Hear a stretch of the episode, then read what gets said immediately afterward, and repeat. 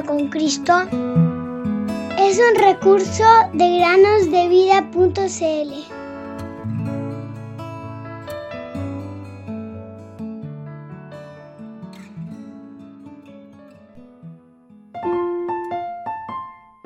porque nunca decayeron sus misericordias, nuevas son cada mañana, grande es tu fidelidad. Lamentaciones 3, 22 y 23.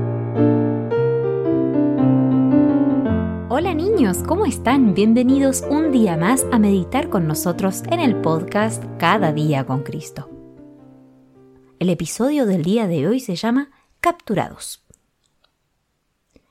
Daniel y sus amigos vivían en la tierra de Israel, pero un día los capturaron y los llevaron a la lejana tierra de Babilonia. Dios hizo que muchos de su pueblo fueran llevados como prisioneros debido a que el pueblo le había dado la espalda a Dios y habían comenzado a adorar a los ídolos. ¿Cómo crees que se habrán sentido Daniel y sus amigos?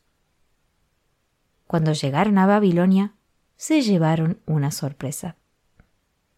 En lugar de ser maltratados, Daniel y sus amigos fueron elegidos para trabajar en la corte del rey. Deben haberse sentido desconcertados por todas las cosas que les habían sucedido.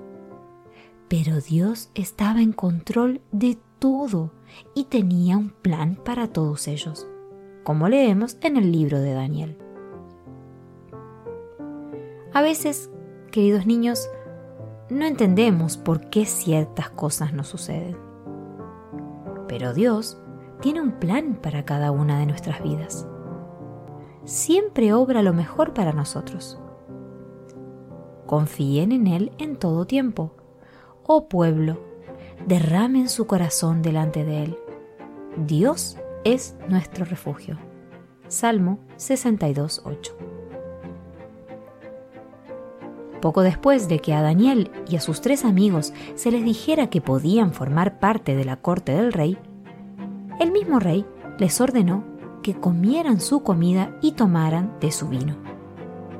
Daniel y sus amigos no podían hacerlo, porque podría significar desobedecer a Dios, debido a que la comida del rey provenía de los sacrificios idolátricos.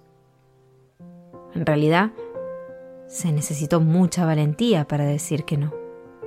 Daniel sugirió que comieran legumbres y bebieran agua durante 10 días, y que luego los examinaran para comprobar si ese alimento estaba bien para ellos.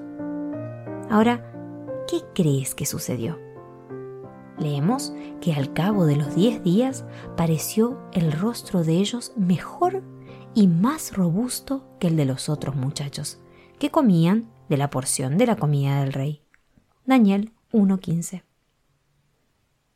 A veces no es tan fácil, queridos niños, vivir de la manera en que el Señor quiere que vivamos, especialmente en este mundo tan malvado. El mundo quiere que comamos su misma comida.